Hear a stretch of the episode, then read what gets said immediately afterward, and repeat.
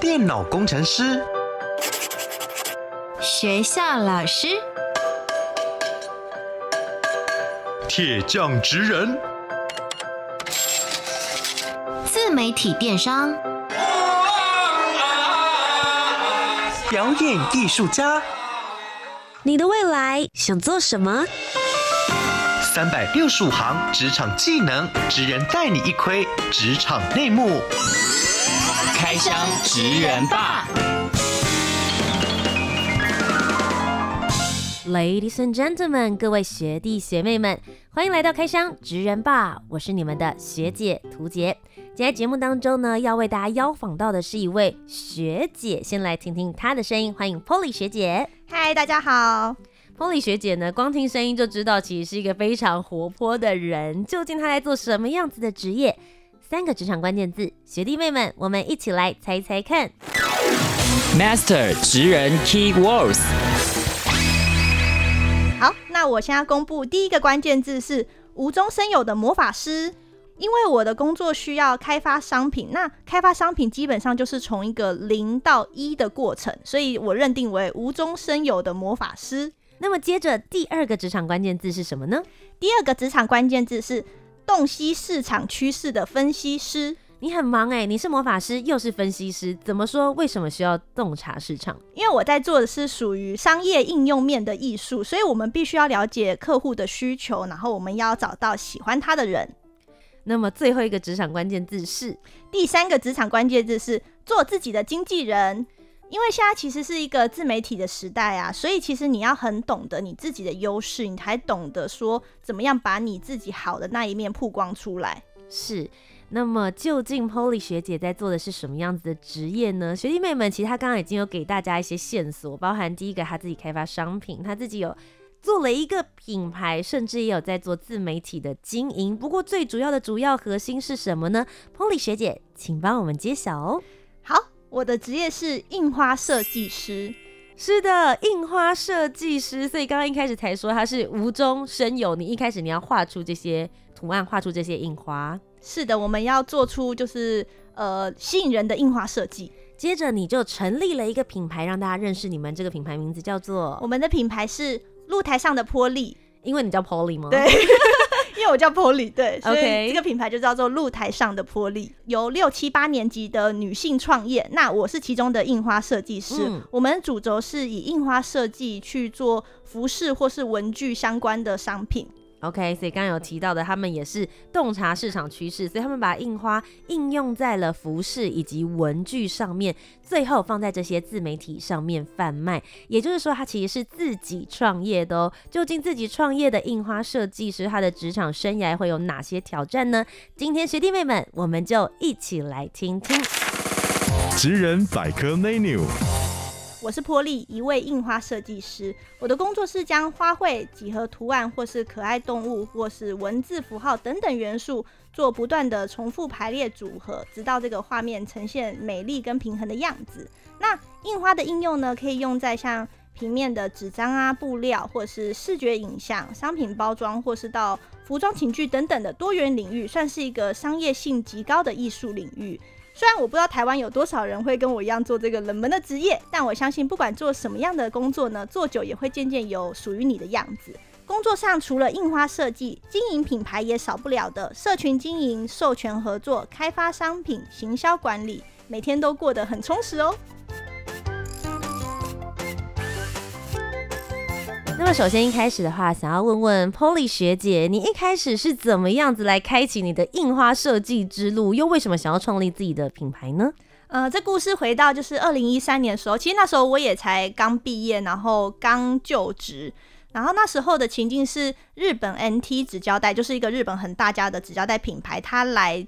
跟台湾的成品做一个展览，那就是少女们就会趋之若鹜这个情境。我当年也有加入这个部分，我要赶快加入少女的行列。没错，就是当时的时候是一个大家非常风靡，觉得说哇，这是一个好创新的一个文具，嗯、然后大家会去买各个花色回家，这样，然后回家贴自己的手账本。对对对，就是一个很很可爱，然后而且因为纸胶带是一卷长长的贴纸嘛，所以你都可以剪分段，然后分给你的亲朋好友这样。是。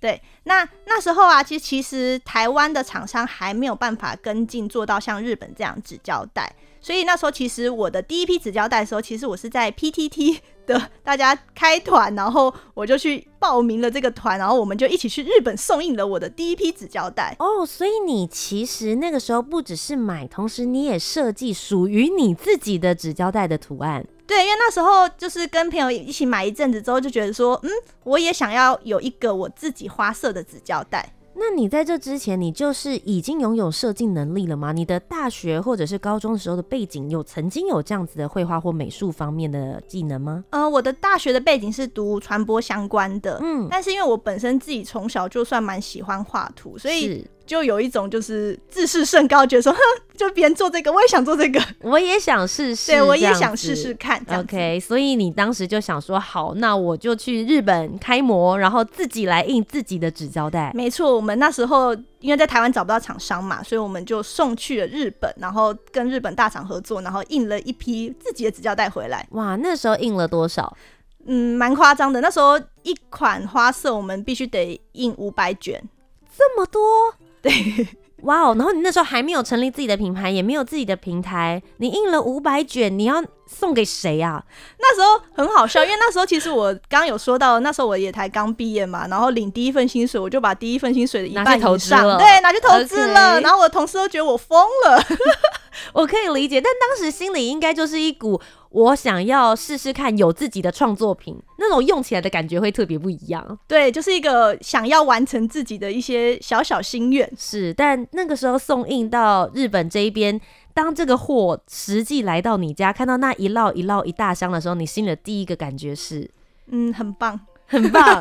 那么接着呢，开始你到底应该要怎么把这五百卷分送给喜欢他们的人？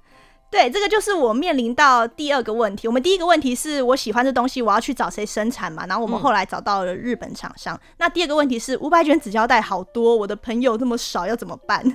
就是我也试着说，哎、欸，我分送给就是我的亲朋好友啊，但发一发发现不行啊，我有五百卷呢，这不合理吧？不够发。对，朋友没有办法交这么多。对，所以那时候刚好我们搭上了就是呃 Facebook 的粉丝团的热潮。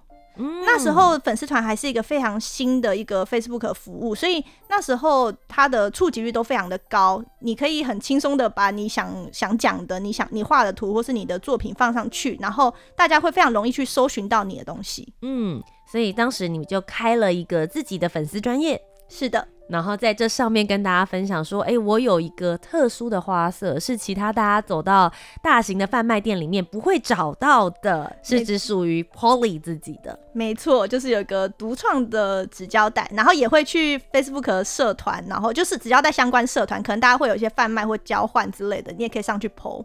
反应如何？反应很好，因为那时候这个东西很新，很新鲜，嗯、大家没有想过说，哎。台湾也可以自己做这个东西耶，这样子。嗯，所以露台上的玻璃就从那个时候开始了吗？对，从我必须得解决我的五百卷纸胶带开始。那么其实现在露台上的玻璃，你们做的品相也非常多，也开始做了服装、包款，甚至还有很多不同的文具商品。那你们又是怎么从纸胶带延伸到这一些不同的品相的？呃，其实因为露台上的波丽。开始做服饰相关的话，正式来说应该是二零二二年左右。嗯，对，那是后面之后我们有一个新的服装部门。那在我做第一款纸胶带到二零二二年之间的时候呢，其实我也有做过服饰，但是那一次的机会是，呃，二零一六年的时候有一个知名的布洛克找我说要不要一起开发一款裙子，这样，然后我就很开心就答应他了。嗯，对，然后。那时候也因为就是刚刚讲的前面 Facebook 红利的关系嘛，然后我也有顺利搭到第二波的红利，叫做网红红利。是，对，我那时候透过人脉找了一个蛮知名的 KOL，然后就请就送他公关品，请他帮我 po 文这样。是，对，所以当时就有越来越多人知道说，哦，露台上的玻璃不只是纸胶带喽，接下来我们也把这些印花把它应用在大家可以穿出去的服饰上面。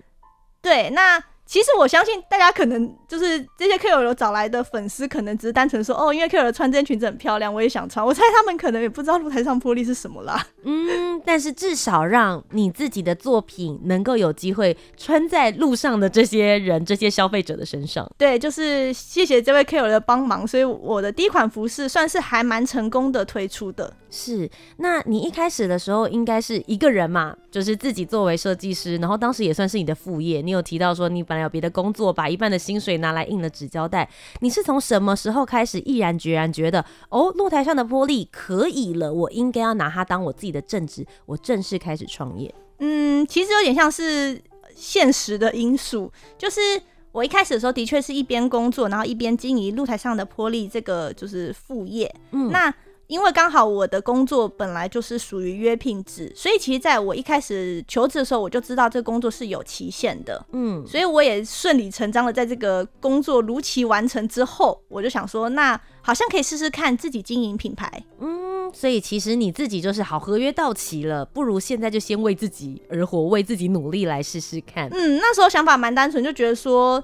呃，那时候很流行一个讲法叫 gap year，嗯啊，那想说我我也没去读研究所，所以我比我的同才们可能多了一两年的时间。那我觉得这两年拿来创业好像也没有不行。那么在一开始出来创业的时候，最初期有遇到一些什么样子的困难或是挑战吗？我大概整理成为三类啦。第一类是资金。就是虽然我是艺人公司，我的资金的启动金已经比一般的产业可能来对低很多很多，可是你终究得面临到，例如说你需要有工作室的空间，你有租金，那你绘图设备，就是不管是你的电脑啊，或是绘图板啊，还是等等，还是还是像 App 也要钱之类的，对。嗯嗯。然后再来是因为我有开发商品嘛，所以你必须要有一笔周转金是 for 商品用。那再来是。你自己本身的生活费，就是虽然你艺人公司就是我自己活着，我的品牌就会活着，但是人就是还是要吃饭，所以除了我在做我的品牌之外，其实刚开始的时候也是需要去打工来赚取就是自己的生活开销。听起来一开始初期的时候。呃，金钱或是预算上面会是最大的一个考量问题，毕竟就是想要维持好自己的公司，然后又要维持好产品的品质，还要维持好你自己个人的生活。是，就是你会觉得你必须得要蜡烛两头烧，然后去完成很多不同事情，嗯、才能维持你想做的事情。但我觉得这件事情很好，因为很多人都会想说，诶，我今天想要创业，我就是把我自己印花设计这件事情我做好就好了。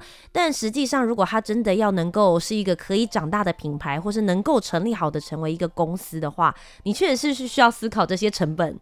然后这些预算上面的控管，你才会知道这是不是一个可以长久持续下去开发的商品，或是能够持续下去去做的一个事业。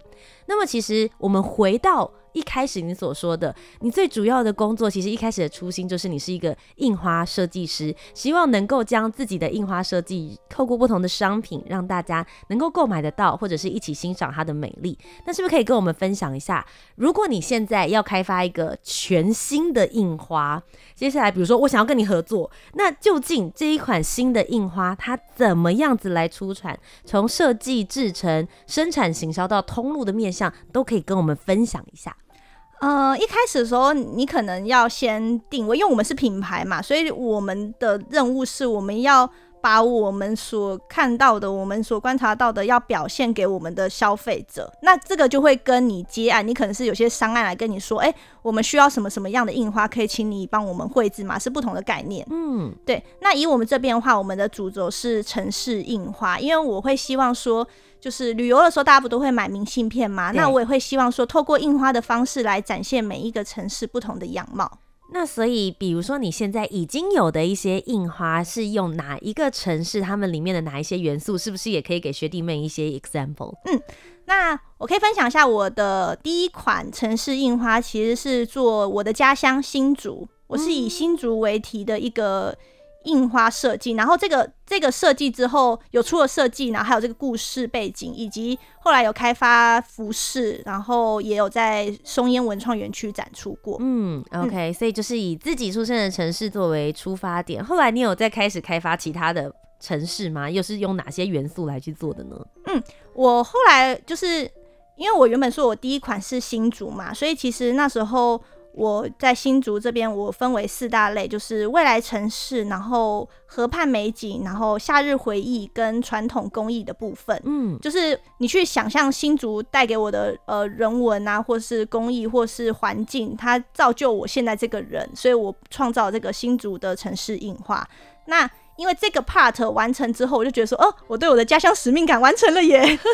然后再考量说，因为我本身的绘画风格是比较偏日系的，所以我很果断的决定说，那我接下来就是往日本发展。是对，所以我就后来一系列的，可能日本千叶啊、日本大阪、日本北海道之类的印花。嗯那像这样子的印花是真的可以广泛在应用在任何一个商品上的吗？你会不会因为说哦，这个是要拿来做洋装，这个是要拿来做包包，这个是要拿来做纸胶带，你会做一些不同的设计或是不同的规格调整？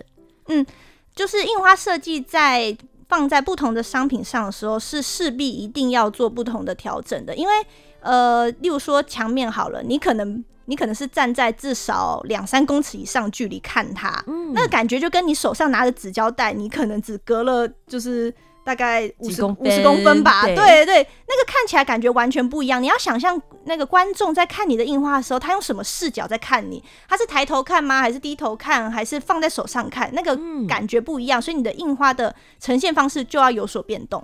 所以你自己在画的时候也会这样吗？就是比如说用放大缩小，或者是你站远一点点，然后去观察一下自己对这个印花的感受会是什么？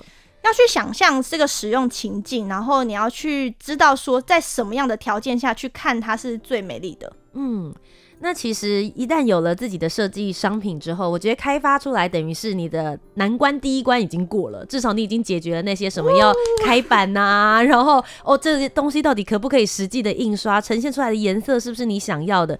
终于拿到这件商品之后，下一件事情是要把它送到。懂得它的美的知音的手上，没错。那我很好奇，因为很多人现在做好自己的品牌之后，最害怕的事情是，我不知道客人在哪里，我不知道消费者在哪里，到底谁会买单？在这个茫茫的网路海当中，你刚刚一开始有提到，也许你是趁到了 Facebook，也就是脸书一开始的这一些呃曝光红利。但除了他当时一时之间的曝光红利之外，你是如何稳定的在网络海当中找到那一些喜欢你的客人？像买股票一样，会有一个进场时机。那这个进场时机会影响你未来在面对股票或是面对你的创业的时候，你的心态会有所不同。因为像我面对的时候，就是一个只交代大多头的情况，嗯，所以其实我对创业这件事情我是很乐观的。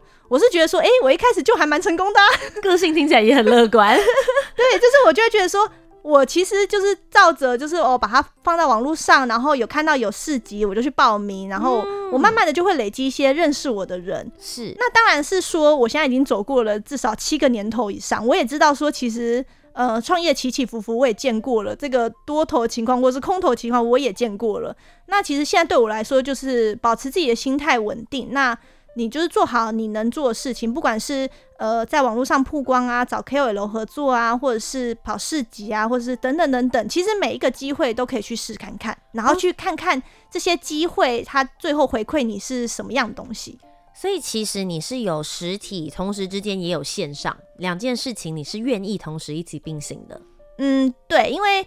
不同的环境，他就会有不同的群众在。有些人他他可能他很喜欢你，但他就是没有看到你，你要想办法出现在他的面前，他才知道说哦，原来有这样子的印花设计品牌啊。嗯。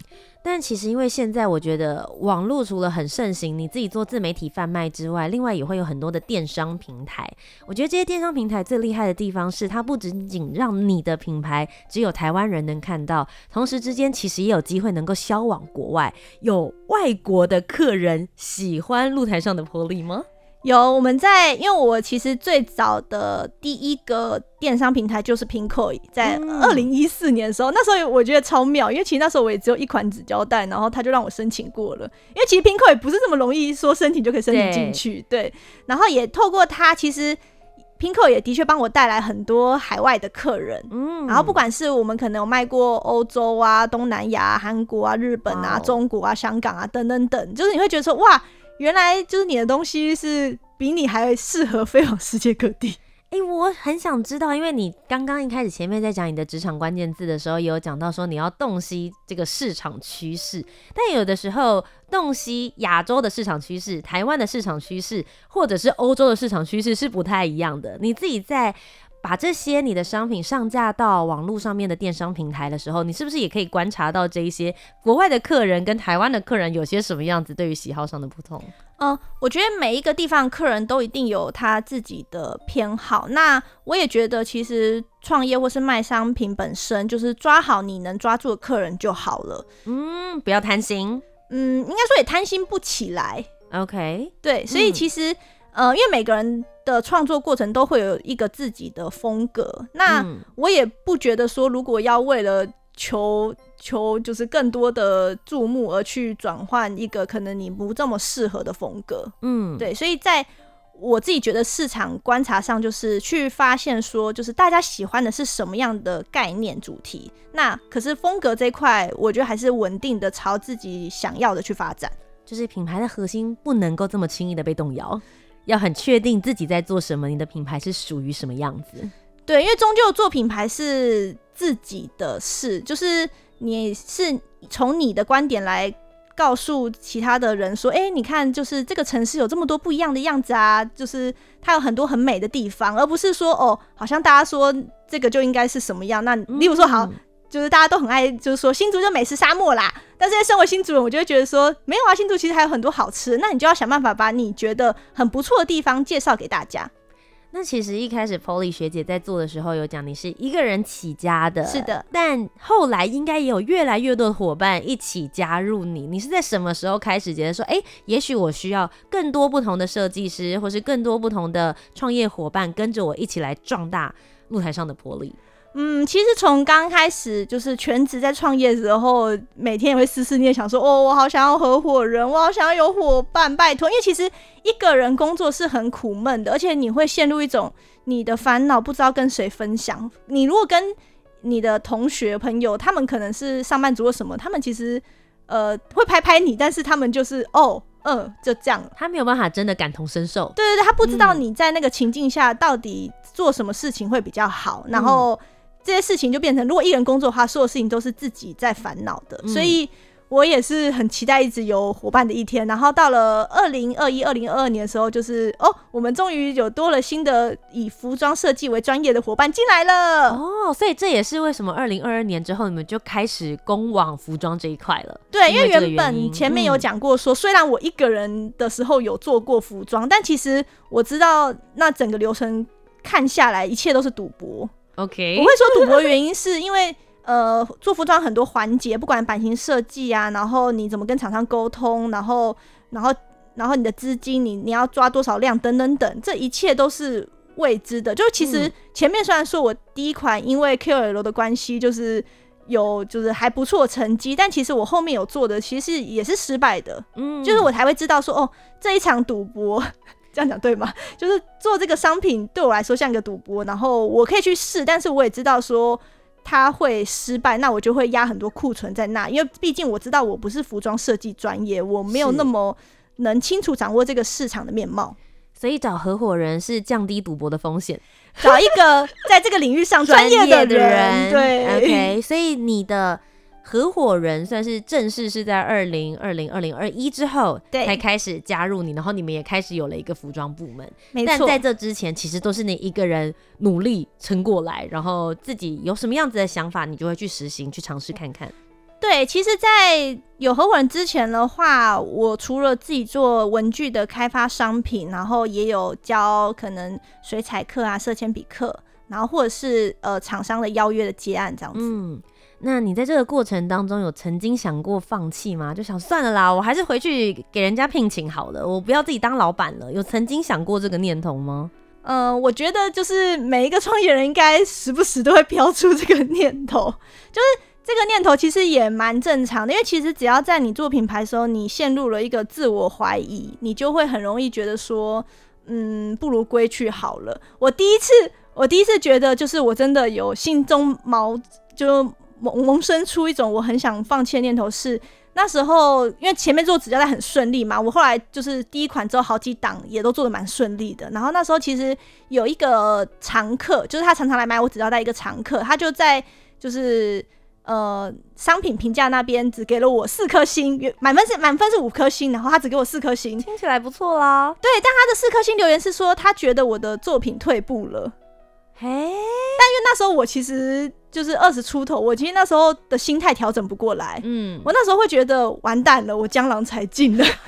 你才二十几岁，对，那时候的，因为每个每次每个人活在那个当下的时候，不管是十几岁、二十几岁、三十几岁，永远你都会觉得这个当下的你是就是。呃，最老的最老的时候，我可以理解，就跟大四的学生会跟大一说，我现在已经是个老人了。然后看在我们出社会的人想说，Hello，你才大四，对，那种感觉，对，就是你要回头来看，你才知道说啊，那时候我是年轻过的。可是，在那个当下，你只会觉得说，哦天哪，我已经该出去找工作啦，我已经该去考考大学啦，我已经怎么样怎么样。所以在那时候，我第一次被我的常客用一种就是你的作品退步了的。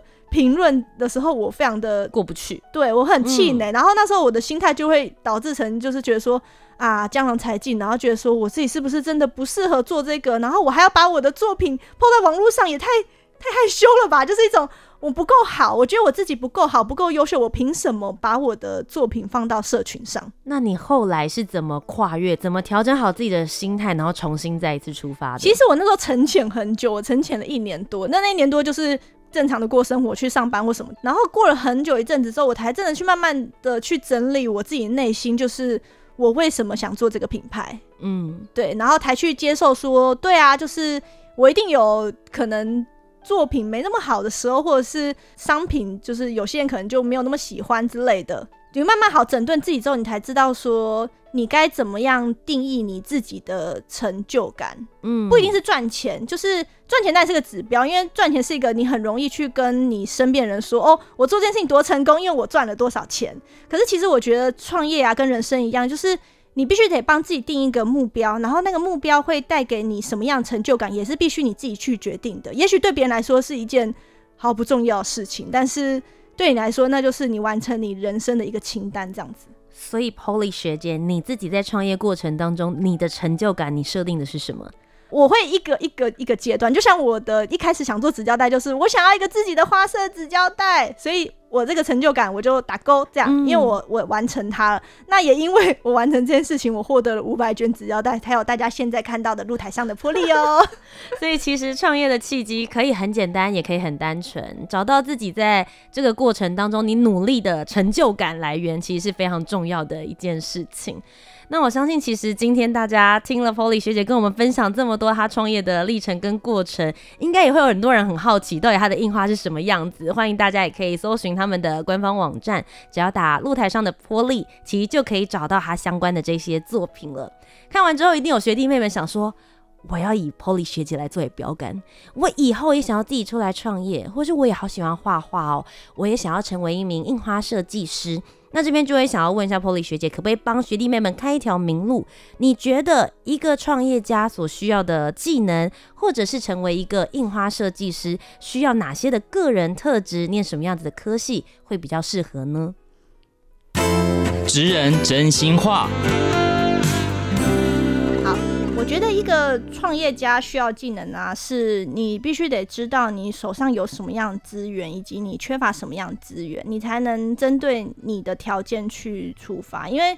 就是条件的撮合才会成就你这个人，所以学习别人的经验很重要，但是一定要回头来看自己，你拥有什么，跟你缺乏什么。那如果说是在印花设计这一块的话，有没有适合的科系可以念呢？就是图杰学姐给我这问题的时候，其实我思考很久很久，因为其实我会觉得啊，就是在现在这个资讯社会的时代啊，其实呃很多资源是你可以自己去找到的。那我觉得学校本身它有它的好处在，然后学校教育有它的重要性。可是其实创业或者是做品牌这件事情，其实蛮难透过课本上的知识，你就可以去达成你的目标。但是如果你会透过呃学校资源去认识一些产业人士啊，或是真的你在学校的时候认识一些志同道合的朋友，我觉得这是蛮大的帮助。